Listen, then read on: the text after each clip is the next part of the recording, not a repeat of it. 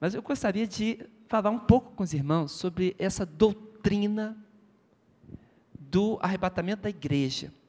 Eu quero lembrar os irmãos que a gente já tinha antes abordado o tema, né, no mês de, de, de dezembro, e depois, na quarta-feira passada, não, retrasada, nós retornamos novamente à questão do arrebatamento, e quando chegou na, na quarta-feira passada, que deveríamos estar dando estudo, aí tivemos aquele caso triste, nossa família, né, a morte do, do meu padrasto, e não pudemos estar aqui. Então, esse estudo se refere a essa continuidade, amém? E não, não, vamos acabar hoje ainda não, porque quero falar sobre dois sinais. E um sinal nós vamos falar hoje, e o outro pretendemos falar, se Deus nos permitir, numa outra quarta, amém? Que Deus nos der. Mas, por gentileza, pode passar. Aqui em Tessalonicenses, no capítulo 4, nós encontramos esse texto tão completamente explícito a respeito do arrebatamento da igreja. A palavra arrebatar significa arrancar com força ou retirar com grande poder. Esse é o significado no grego da palavra arpazo. Então, esta palavra é escolhida para esse verso 17, que diz que nós seremos arrebatados. Essa doutrina é uma doutrina muito forte dentro da igreja cristã, porque ela traz um anseio nosso. Na outra quarta, quando estávamos falando, dizemos que a igreja não está aguardando o final do tempo, não. A igreja está aguardando o arrebatamento, né? Depois do arrebatamento tem coisas acontecerem até que vai chegar o final das eras, né? Quando Deus julgar todas as coisas. Mas o nosso aguardo agora, o nosso coração, o nosso clamor é exatamente pelo nosso encontro com Jesus Cristo. E esse texto fala sobre isso. Eu gostaria que os irmãos, por gentileza, nos acompanhassem. Por quê? Se cremos que Jesus morreu e ressuscitou, assim também aos que em Jesus dormem, Deus os tornará a trazer com ele. Observe, irmãos, que é, a Bíblia, ela casa, ela liga uma coisa com a outra, está linkado os assuntos. Jesus morreu e ressuscitou. Se nós cremos que Jesus morreu e agora ele está vivo, ele diz, assim também como ele morreu e vive, está junto com o fato de que ele vai tornar a trazer aqueles que morrem também. Essa palavra dormir, que é colocada aí, é um eufemismo. Né? É, é, em vez de dizer que os crentes, os fiéis, estão mortos, algumas vezes a Bíblia diz que eles estão dormindo, no sentido de que existe um momento, um interregno, em que aqui, nesse mundo, diante de nós, a vida está cessando. E eles estão num descanso, mas esse descanso não é um descanso inconsciente, nós já estudamos isso quando falamos do estado intermediário da alma, entre a morte e a ressurreição final. Mostramos que no momento que estivermos no céu, estaremos glorificando o Senhor com consciência de por que o glorificamos. Por exemplo, nós vimos que é, é apresentado diante de João uma multidão de vestes brancas, com palmas nas mãos, louvando o Senhor, adorando dia e noite. E é perguntado quem são esses? É dito, essas são as almas daqueles que vieram da grande tribulação. E vimos que esses que se apresentam assim diante do trono de Deus tinham um clamor: Senhor, estamos aguardando o tempo que o Senhor vai julgar todas as coisas, daqueles que estão fazendo maldade sobre a face da terra. Então, é, esse estou citando apenas um texto para avivar a memória dos irmãos, mas o fato é que quando estivermos nesse estado intermediário diante de Deus, após a nossa morte, haverá sim uma consciência perante Deus. Tem gente que fala assim: nós estaremos é, dormindo no sentido de o nosso corpo e a nossa alma dormente, inconsciente. Não, ali é que nós estaremos mais acordados do que nunca, porque diante de Deus nós estaremos é, desfrutando do cuidado do Senhor, né? no seio de Abraão, como diz a parábola de Jesus Cristo, estaremos com Ele. Hoje mesmo estarás comigo no paraíso. Então, quando a Bíblia fala de dormindo, é uma figura de linguagem, um eufemismo. Está claro para todos? Amém? Então, estes que estão mortos, a garantia de Deus é que eles serão trazidos com Jesus Cristo. Porque Jesus Cristo ressuscitou. É como se a Bíblia falasse bem assim: tão certo como a ressurreição de Cristo é verdadeira, também é certo que a nossa ressurreição dos mortos também é verdade. Se uma coisa fosse mentira, a outra também seria. O fato é que Jesus Cristo e a Bíblia Sagrada apresentam a certeza completa da vitória sobre a morte. Amém? E isso é benção para você e para mim. O último inimigo a ser derrotado é quem? A morte. Amém? E será derrotado. E nós vamos clamar juntamente com a Bíblia, né? Tragada foi a morte pela vitória. Onde está a morte, o teu aguilhão? Onde é que está o ferrão da morte? O ferrão da morte é o pecado, e a força do pecado é a lei. Quem morre sem confessar ao Senhor a sua dependência dele, quem não se entrega para perdão dos pecados a Jesus Cristo, ou seja, quem morre sem salvação, morre com o ferrão da morte afligindo a sua alma. Já vi muitos irem assim, o pastor também deve ter visto. É, a gente, quando acompanha a morte das pessoas, e você vê um servo de Deus fechar os olhos, você dá glória a Deus, né? Você fala assim, puxa, consolo, né? O Senhor, segurança em Cristo. Mas quando alguém, irmãos, fecha os olhos, no terror de não saber o que será no momento de fechar os olhos, porque não tem comunhão com Cristo através de uma entrega consciente pessoal a Ele, então é o ferrão da morte, com a força do pecado, dizendo: a condenação está próxima. Então, quando a Bíblia nos diz a respeito desta segurança, essa é a segurança máxima, mais maravilhosa que nós temos. A vida, a, a morte não é o fim. Na realidade, é um começo extraordinário dessa transformação que acontecerá. Aí o apóstolo diz: Dizemos-vos, pois, isso pela palavra do Senhor, que nós, os que ficarmos vivos para a vinda do Senhor, não precederemos os que dormem. Então, o Senhor colocou uma ordem nisso. Ele diz: olha, quem morreu antes dos eventos da vinda iniciarem, esses têm preeminência. Então, quem morreu com Cristo, esse tem a garantia de, na sua vinda, quando os eventos iniciarem-se, eles serão os primeiros a ressurgirem. Mas o apóstolo diz: bem, se os que morreram vão ressuscitar, e os que estiverem vivos durante a vinda? Ah, os que estiverem aqui vivos e forem de Jesus, tiverem compromisso com Ele, o que, que vai acontecer com essas pessoas? Será que é preciso morrer para ir para o céu? Que acontecerão com estes nesse momento histórico, escatológico, em que esse fato ocorrer? É essa a explicação do apóstolo Paulo.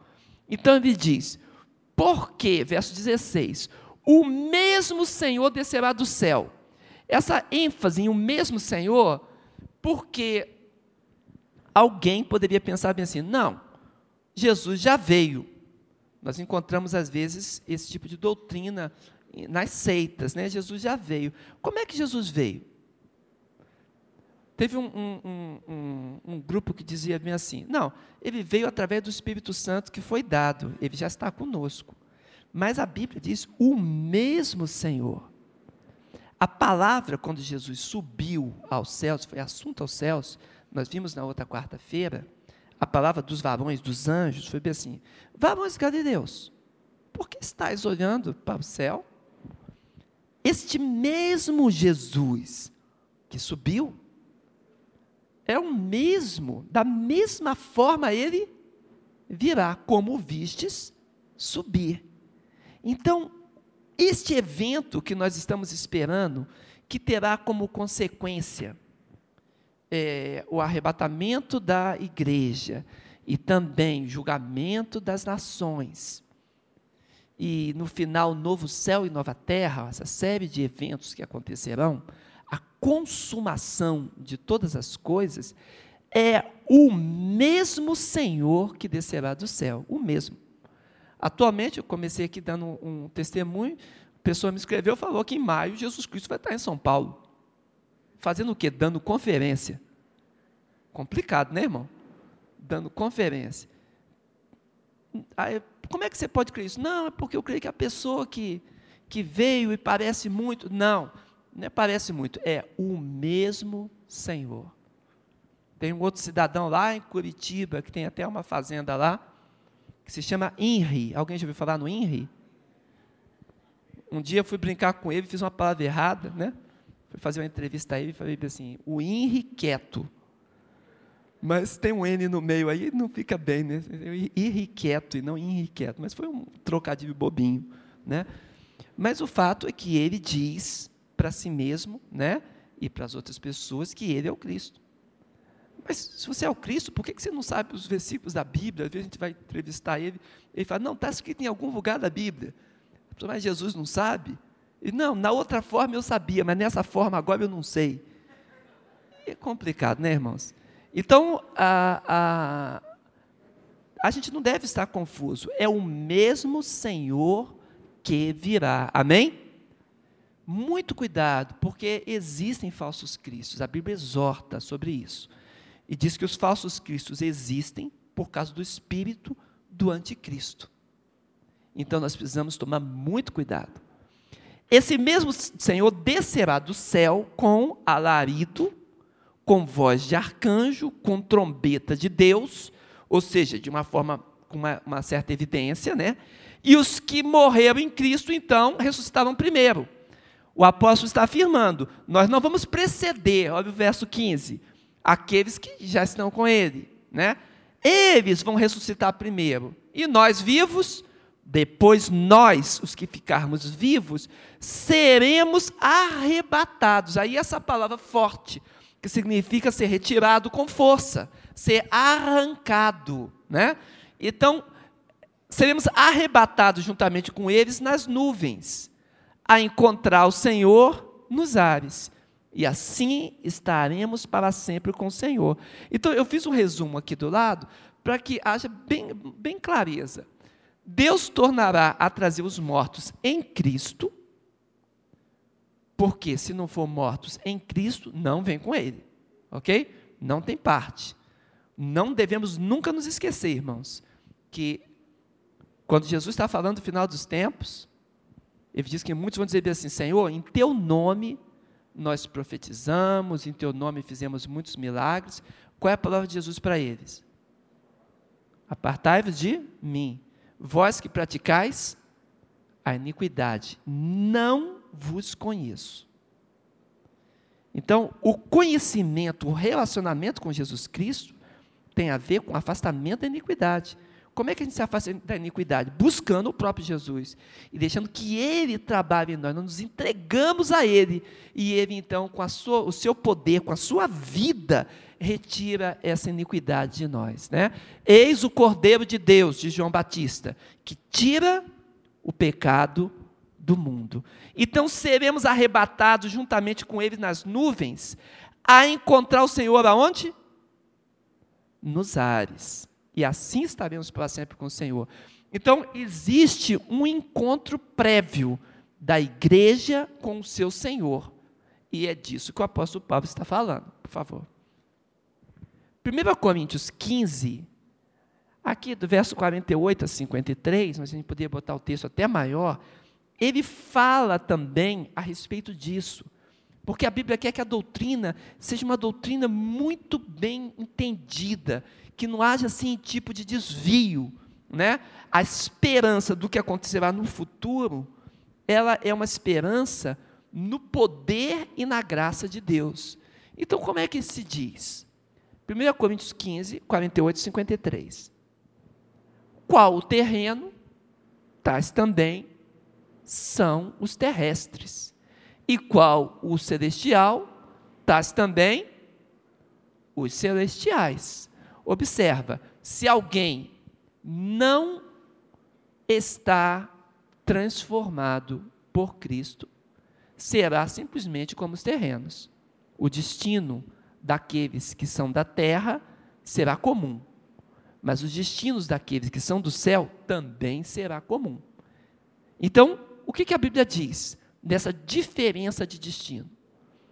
Assim como trouxemos a imagem do terreno, assim traremos também a imagem do celestial. Quando eu nasci, eu vim com características do meu pai, da minha mãe, dos meus avós. Então, eu trouxe também a imagem deles. Eu trouxe também a imagem dos meus triavós, meus tataravós, e vai assim até chegar em Adão. Até chegar em Adão e Eva. A imagem veio sendo trazida. Lá nos nossos primeiros pais, eles tomaram uma posição pecaminosa de afastamento de Deus. Eles escolheram dar ouvido à serpente, ao invés de escolherem a árvore da vida, que lhes daria condição de viver com Deus eternamente. Foi uma escolha. E porque eles escolheram dessa forma, passou algo para nós. E esse essa fruta mirrada que se tornou por causa do pecado foi transmitido para a descendência. Quem tem costume de plantar alguma coisa, sabe que se você quiser ter um bom fruto, você tem que ter uma boa matriz, não é verdade? Quem quer colher espigas muito boas e grandes, tem que ter os grãos grandes e sadios. Se você plantar grãozinho mirrado e pequenininho, vai nascer espiga mirrada e pequenininha. Se você plantar um fruto que tem alguma doença, né, nós estamos esses dias, recebemos do, do, do, do, do Paraguai né, os frutos que estão com defeito, com, e o, a nossa vigilância sanitária teve que parar e retirar aqueles frutos todos com medo né, de afetar a nossa produção. Esses dias agora, duas semanas. Né? É isso mesmo. Se o fruto ficar, for convocado um fruto com defeito, ora, a produção dele será toda com defeito, será doentia. Isso aconteceu conosco lá em Adão, irmãos. Lá em Adão aconteceu isso. Outro dia eu estava conversando com um agricultor e eu falei para ele assim: Pois é, nós somos essa, essa goiaba bichada que precisa ser transformada. A gente precisa ser enxertado na goiabeira certa, né? para produzir aquilo de Deus e deixar que Ele retire a nossa doença. Nós precisamos ser frutos. Como é que João Batista diz? Digno de quê? Arrependimento. Produzir frutos dignos de arrependimento. É o que a palavra de Deus diz. Agora, se somos peçonha, mortal, que diz o apóstolo, diz o João Batista, que apenas somos raça de víboras. Então a, a, a seiva bendita não está em nós. O que, que devemos fazer? Arrepender-nos dos pecados e buscarmos o Senhor. Amém, irmãos? Quero falar ao teu coração. Se alguém aqui ainda não tomou a posição por Cristo, você deve tomar. Não permita que você viva nessa vida ou que parta para outra vida sem receber a seiva bendita de Cristo no seu coração, que fará que o seu fruto seja para a vida eterna. Amém? Observa. Então, verso 50. E agora digo isto, irmãos, que a carne e o sangue não podem herdar o reino de Deus, nem a corrupção herdar a incorrupção. Não tem condição nenhuma algo que se acaba, a corrupção, quer dizer, algo que é destrutível, ser colocado no céu que é eterno. Lá está a essência, a suprema realidade é o céu. Como uma coisa que perece pode ser colocada em um lugar onde tudo está para permanecer eternamente? Aquela realidade destruiria completamente uma coisa perecível. Irmãos, quando Deus falava aqui na terra, o monte onde ele se manifestou fumegou com a presença dele. Todo Israel foi testemunha disso. O monte fumegou. O brilho da glória de Deus, falando a Moisés, ficou tão impregnada no rosto dele, que Moisés precisou colocar um véu diante dos seus olhos, diante do seu, do seu rosto, para não ofuscar as pessoas que olhavam para ele. Agora você imagina como é que alguém não transformado, sem o poder vivificante de Cristo que entra no nosso coração e nos transforma com a vida de Deus para vivermos na qualidade da vida de Deus, no tipo de vida que está em Deus. Como é que alguém sem isso pode ficar no céu? Você compreende? Então, quando a Bíblia está falando sobre isso, ele diz: olha, carne e sangue não podem errar, herdar o reino dos céus. Não, não tem condição o reino de Deus não dá certo com corrupção. Eis aqui vos digo um mistério. Na verdade, nem todos dormiremos, mas e transformados? Seremos? Nem todos dormiremos, mas todos seremos transformados. Senão, não temos como conviver com Deus no céu. Ele diz: no momento, no abrir e fechar de olhos, ante a última trombeta, porque a trombeta soará, os mortos ressuscitarão incorruptíveis e nós seremos o quê? Transformados. Então observa, existe algo que acontece por força de necessidade. Isso não é um capricho de Deus, ah, vou demonstrar um poder para eles verem algo maravilhoso. Não, existe uma necessidade de nós sermos transformados, de haver uma ressurreição e os corpos agora serem incorruptíveis. Temos uma semente eterna. Deus precisa colocar isso em nós, irmãos. Porque convém, essa é a palavra-chave daqui. Convém, é necessário que isto, está falando do corpo, que é corruptível, se revista de incorruptibilidade. Então, isso que acaba precisa ser revestido de um corpo que não se acaba mais. E isto que é mortal, que, que morre, definha, apodrece, se revista da imortalidade. Aí eu coloquei aqui do lado para ficar bem claro mesmo. Ressurreição e arrebatamento, que é sobre isso que trata o texto, tem objetivo da transformação dos corpos para que possamos herdar o reino de Deus.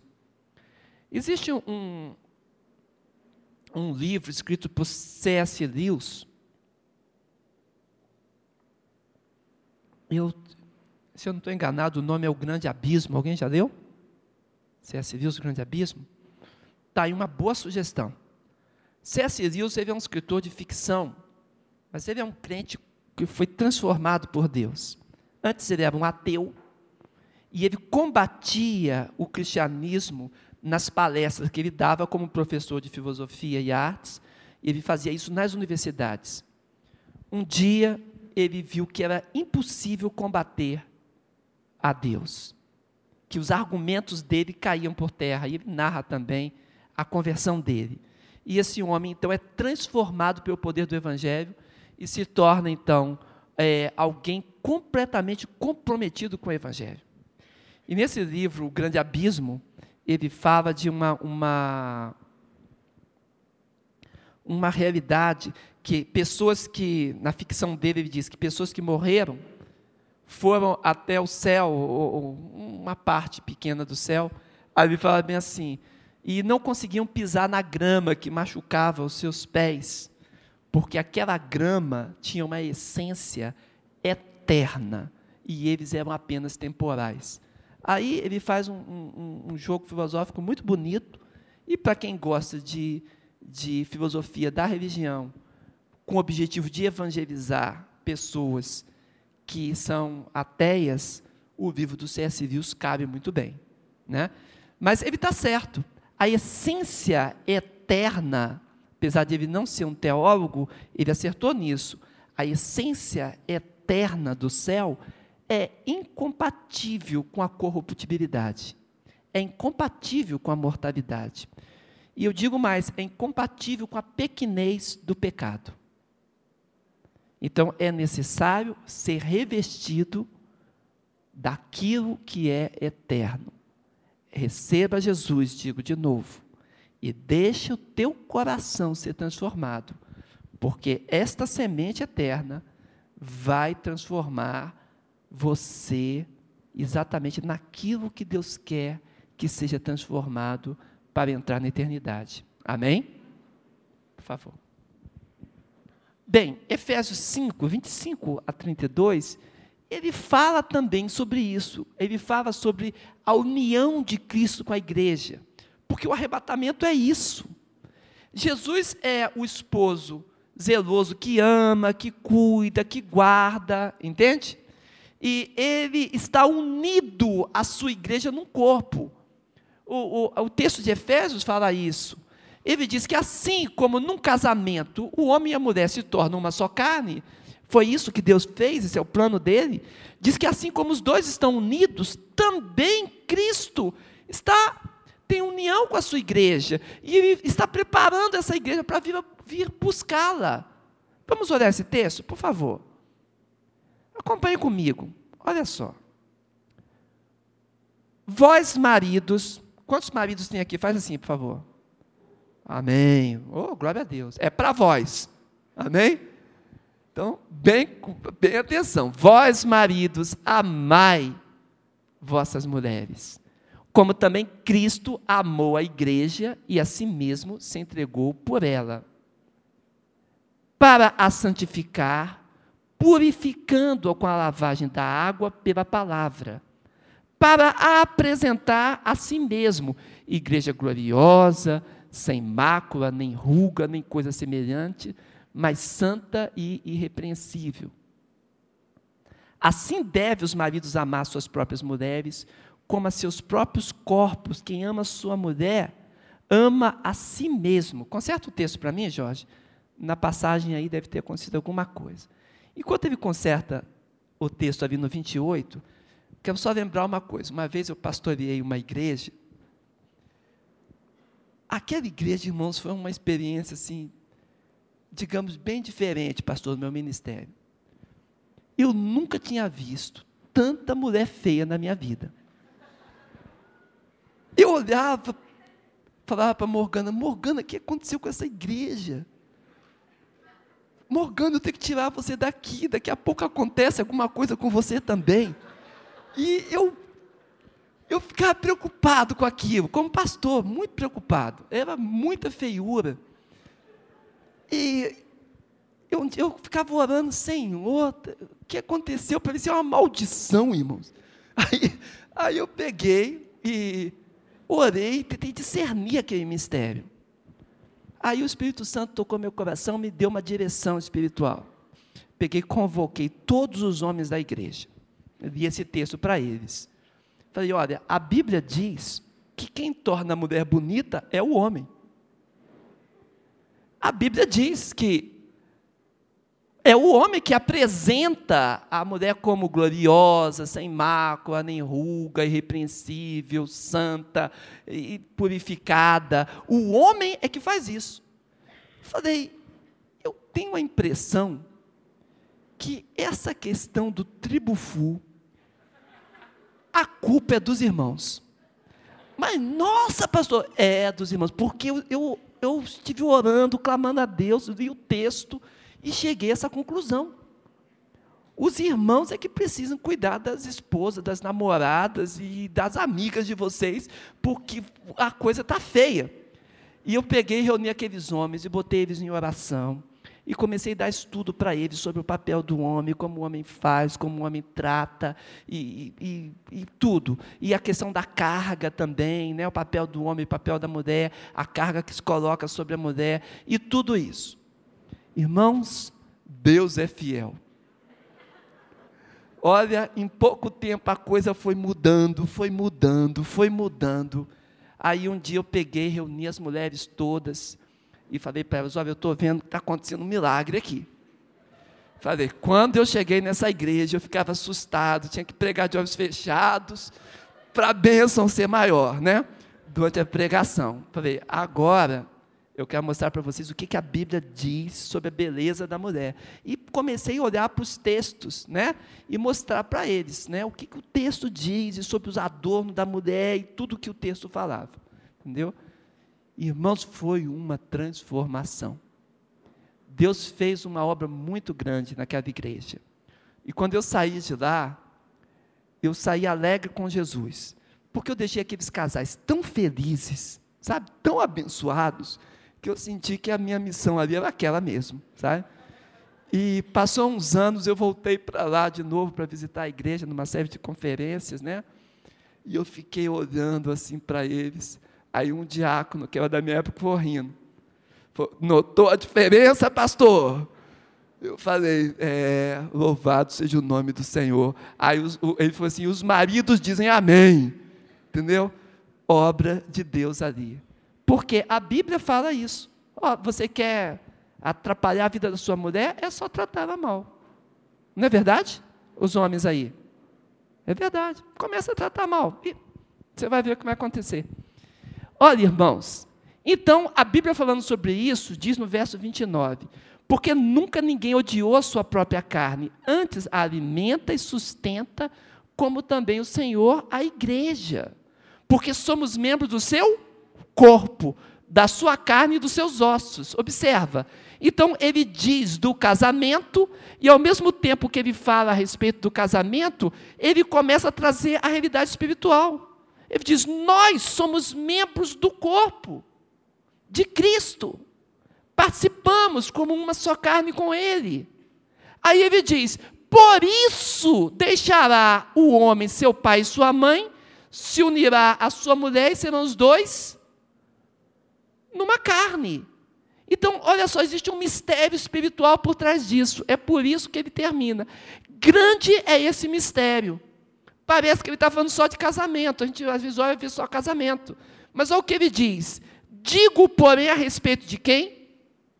Cristo e da igreja.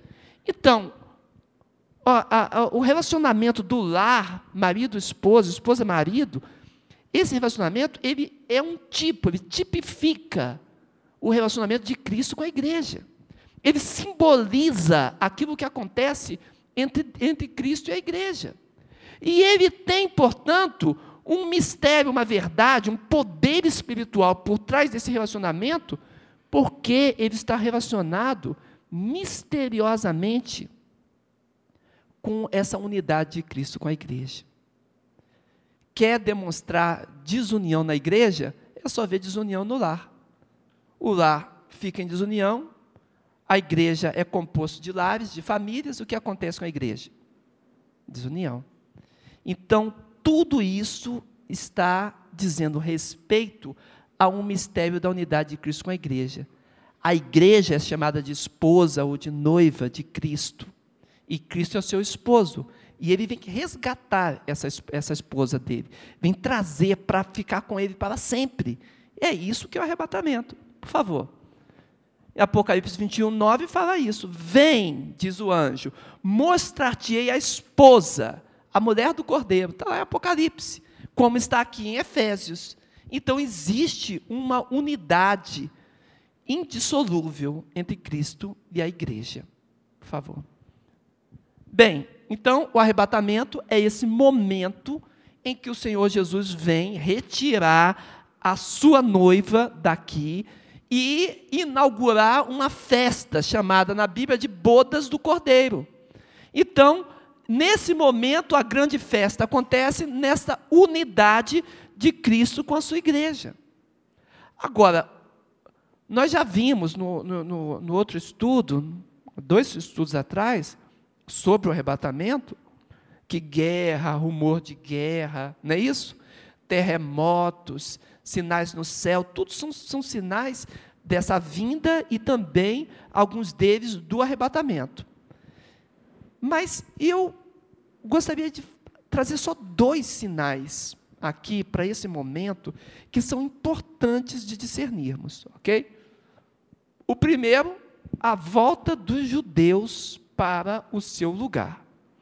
Irmãos, em Jeremias 32, do 36 ao 42, depois você pode ver o texto todo, eu botei só o destaque aqui.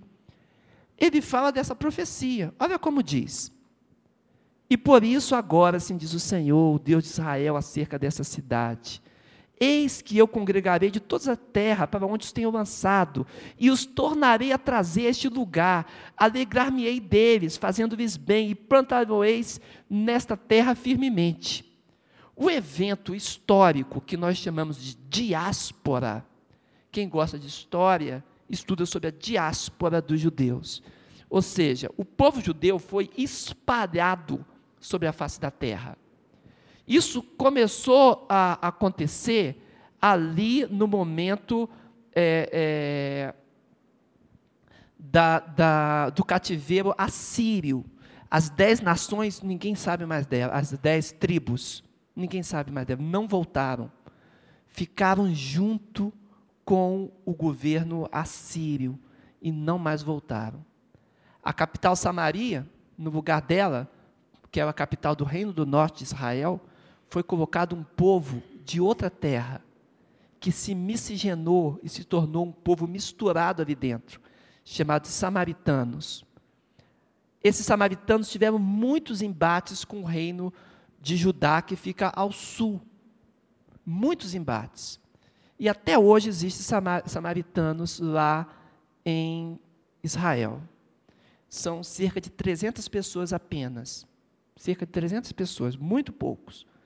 Eles têm um manuscrito muito grande, chamado manuscrito é, samaritano, né, o, o, texto do Pentateuco, muito antigo, que eles não deixam, deixam ninguém investigar.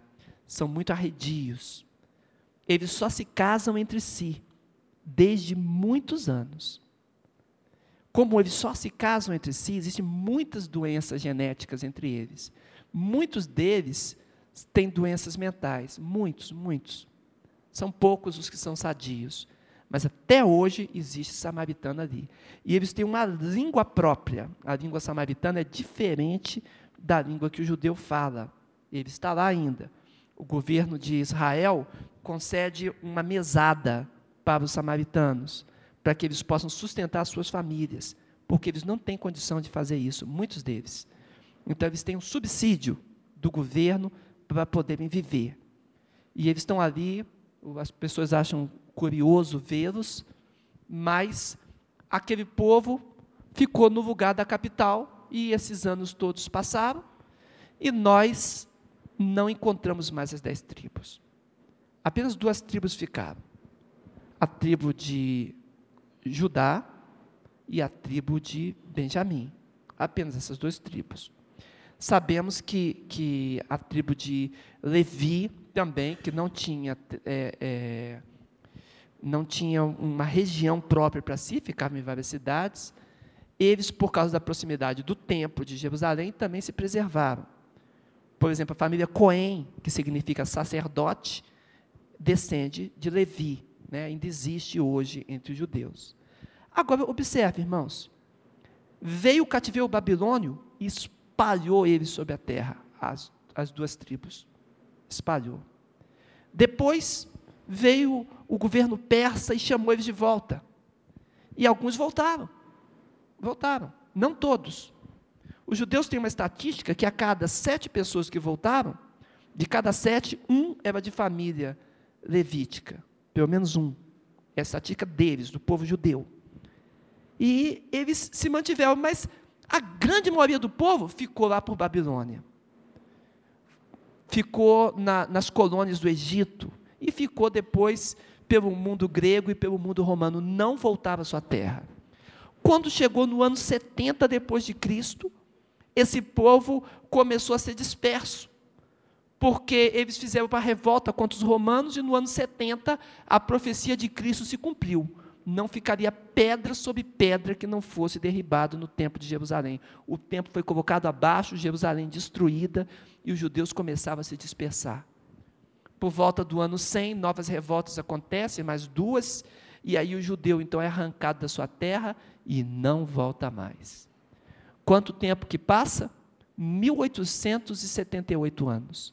O judeu sem lugar para pousar a sua cabeça na sua terra, espalhado a grande diáspora, espalhada pelo mundo todo. Para conservarem-se como povo, eles procuravam casar entre eles, conservar a sua língua nas sinagogas espalhada pelo povo onde eles estavam, e também eles passaram é, é, a colocar a religião como igualdade de nacionalidade. E foi como eles conseguiram se preservar durante esses anos todos, sem terra. No ano de 1948, quando ninguém mais acreditava que Israel voltasse a ser nação, no ano de 1948, desculpa, não 800, 1948, depois da Grande Guerra Mundial, o que fazer com o povo judeu? As Nações Unidas, Unidas estavam discutindo o fato. Por que, que eles estavam discutindo? Porque houve aquele grande massacre que os alemães dizimaram, né? como o povo nazista, né? dizimaram. Irmãos, 6 milhões de judeus, judeus, judeus, só estatística oficial. A gente não sabe o quanto foi mesmo. 6 milhões, estatística oficial de quanto do povo judeu morreu nos campos de concentração. Então, tinha que se tomar uma decisão. Muitas propostas tiveram na época.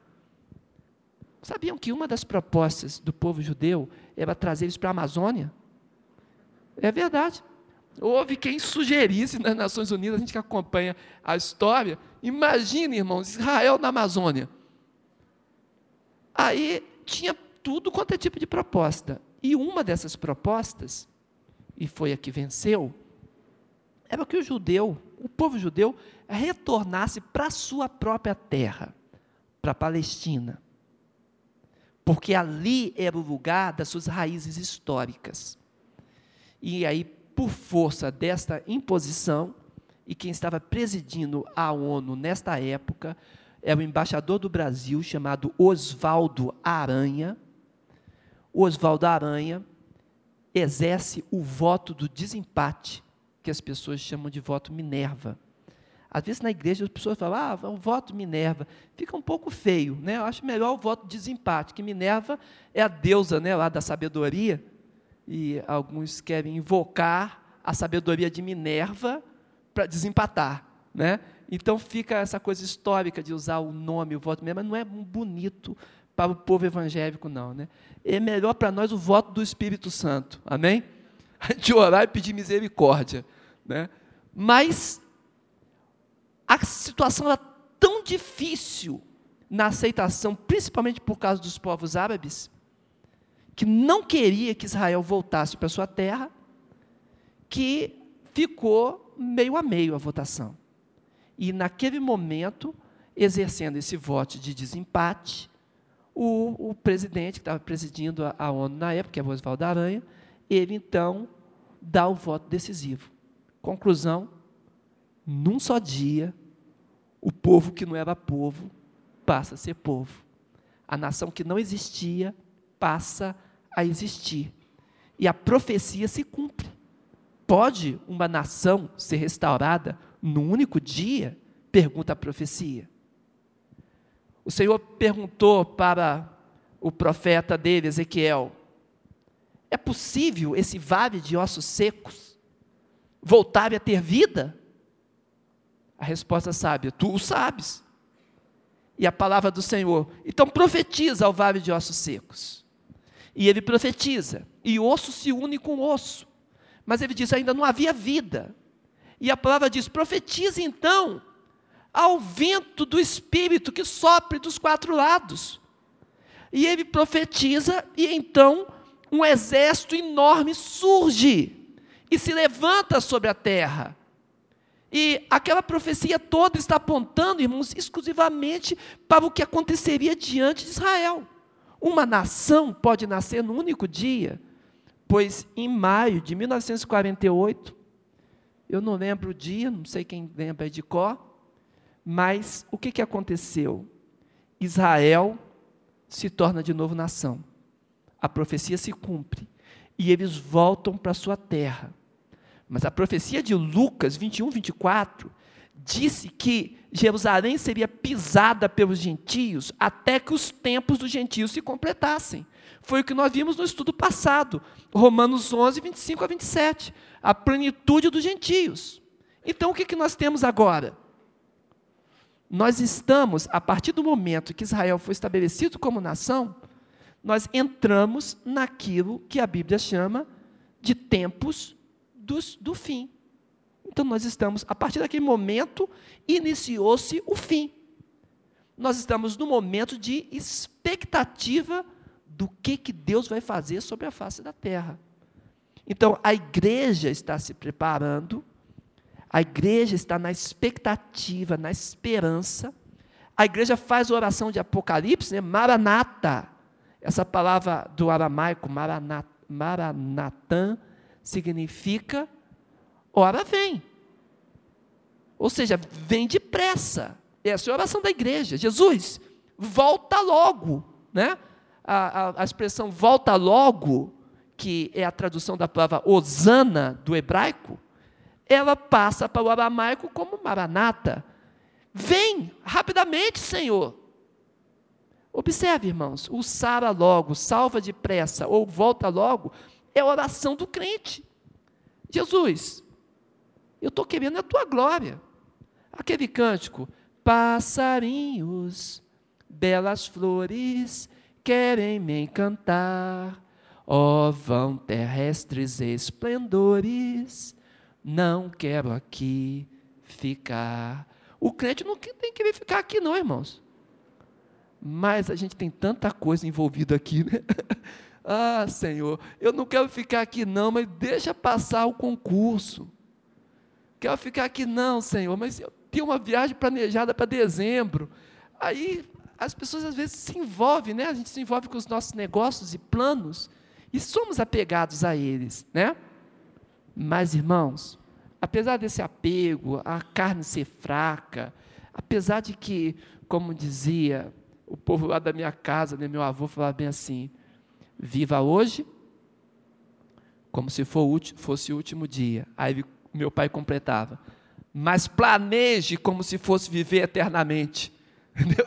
A gente não pode largar uma coisa nem a outra, né? Viver a intensidade, mas ter o um planejamento maior, né?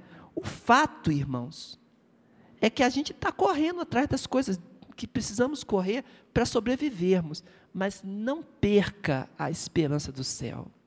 Não deixe ficar tão secularizado que a nossa esperança fique só nessa vida.